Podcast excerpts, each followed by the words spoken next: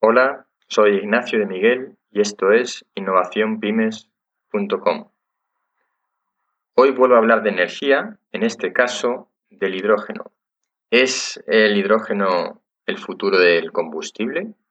O mejor dicho, la pregunta sería, ¿cuál va a ser el futuro del hidrógeno como combustible? En la última feria Genera sobre energías renovables, que se celebró del 28 de febrero al 3 de marzo en IFEMA en Madrid, tuvo lugar una jornada especial dedicada al hidrógeno como combustible en el transporte. Hacía tiempo, la verdad, que yo no oía hablar del hidrógeno como combustible, parecía que se había dormido el tema, porque, bueno, después de la gran relevancia que han tomado los vehículos eléctricos, sobre todo impulsados por el, Elon Musk y su empresa Tesla desde Estados Unidos, aunque hay otras marcas que están introduciendo sus vehículos eléctricos y con bastante presencia, al menos en España, como por ejemplo pues puede ser Renault, BMW eh, o el propio Toyota, que es el que tiene desde el vehículo híbrido, eléctrico híbrido, mm, desde hace más tiempo en el mercado.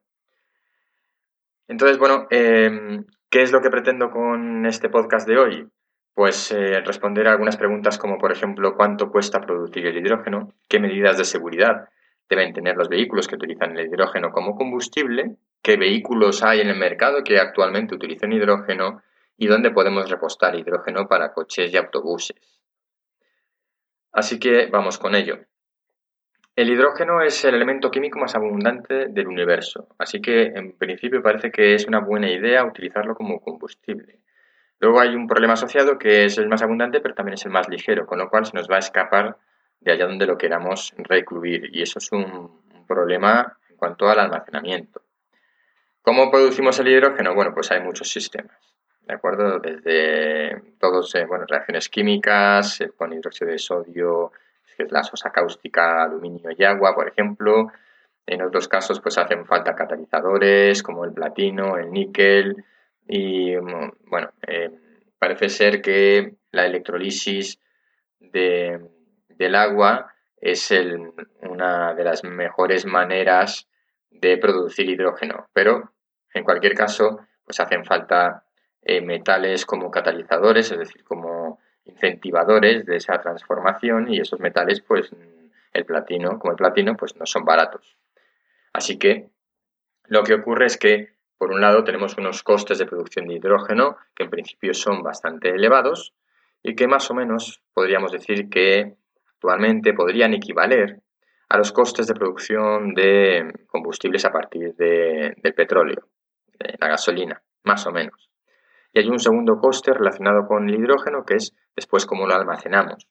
Fundamentalmente, los costes de almacenamiento vienen dados porque hay que em, licuarlo a gran presión para que nos quepa mucho hidrógeno en un espacio pues limitado y conseguir meter el hidrógeno bajo esa presión es lo que cuesta energía, al final cuesta energía. Así que, eh, desde un punto de vista energético, ahora mismo la producción de hidrógeno y su almacenamiento, pues bueno, en principio no genera una gran ventaja desde el punto de vista de consumo energético, aunque obviamente sí, o en principio sí, em, sería una ventaja desde el punto de vista de la contaminación siempre que la energía que, utilicemos para producir y almacenar el hidrógeno provenga de fuentes renovables.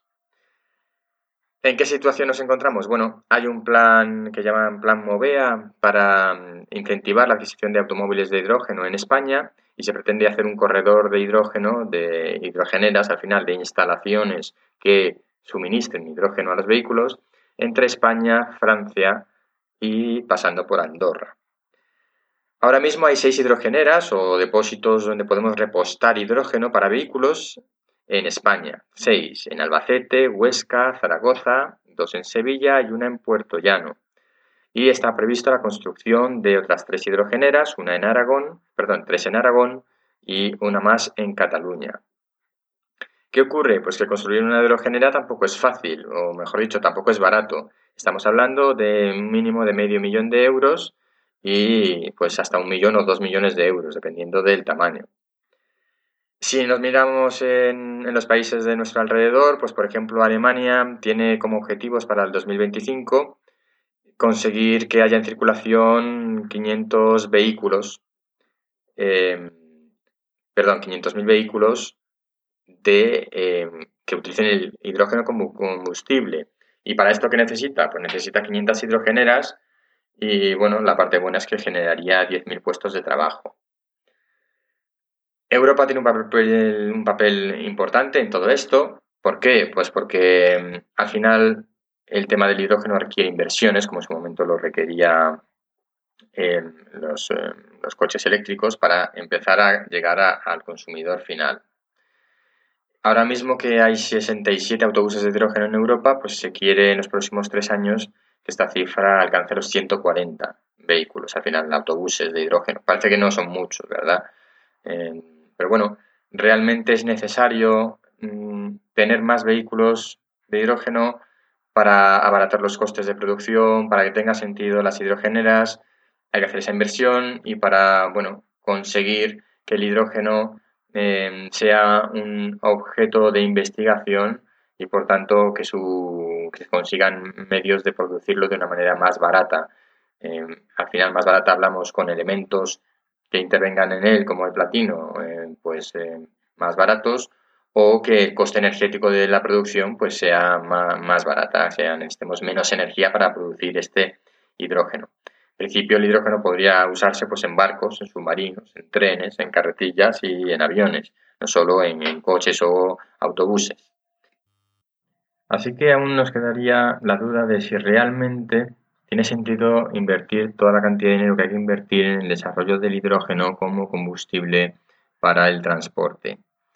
Bueno, en principio, si somos capaces de producir hidrógeno a unos costes moderadamente bajos y utilizando energía renovable o poca energía, que contamine poco, bueno, pues eh, puede tener sentido. ¿Más sentido que los coches eléctricos o los híbridos? Bueno, eh, habrá que verlo. Pero desde luego, si no lo intentamos, si no se investiga, pues va a ser complicado saber si tiene sentido o no lo tiene. Hay que tener en cuenta una cosa, y es que la contaminación ambiental relativa al transporte es de un 32%. Por lo tanto, hay una gran cantidad de contaminación ambiental que no se refiere al transporte, que no tiene nada que ver con los coches, con los vehículos. Esto es importante, porque el hidrógeno, la pregunta sería, la siguiente pregunta sería, ¿y el hidrógeno serviría para algo más que para el transporte? Porque hay una gran cantidad de contaminación ambiental que no tiene que ver con el, con el transporte.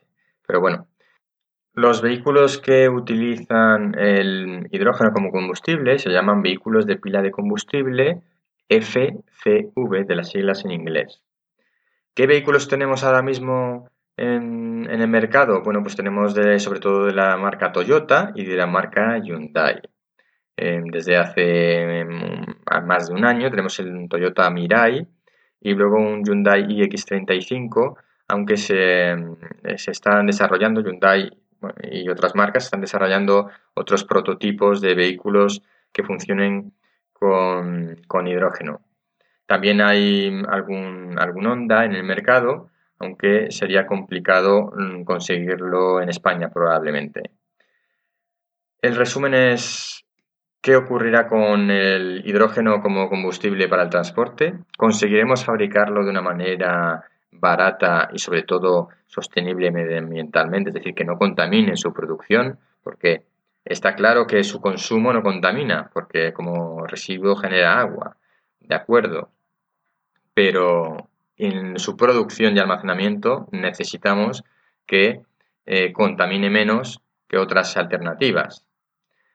Así que, bueno, personalmente creo que sí, que tiene mucho sentido, puesto que los vehículos eléctricos es verdad que no contaminan en el momento en que están consumiendo la energía, pero esa energía eléctrica que hemos recargado en las baterías de los coches también eh, proviene de alguna fuente que no necesariamente es renovable y por tanto genera contaminación.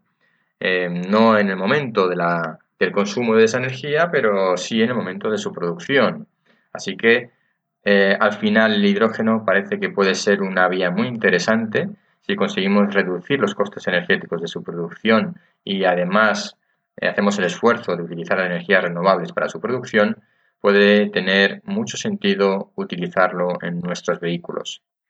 Y no solo en nuestros vehículos por carretera, sino en barcos, submarinos o trenes, aviones, etcétera, que, como ya he comentado, y por qué no, como combustible de, de otros muchos, con otros muchos usos. Ya veremos qué es lo que pasa. De momento, eso es lo que tenemos. Seis hidrogeneras en España, un puñado de vehículos en el mercado que casi nadie compra y ya veremos por dónde van las inversiones, los incentivos y la investigación. Hasta aquí el podcast de hoy. Soy Ignacio de Miguel y esto es innovacionpymes.com.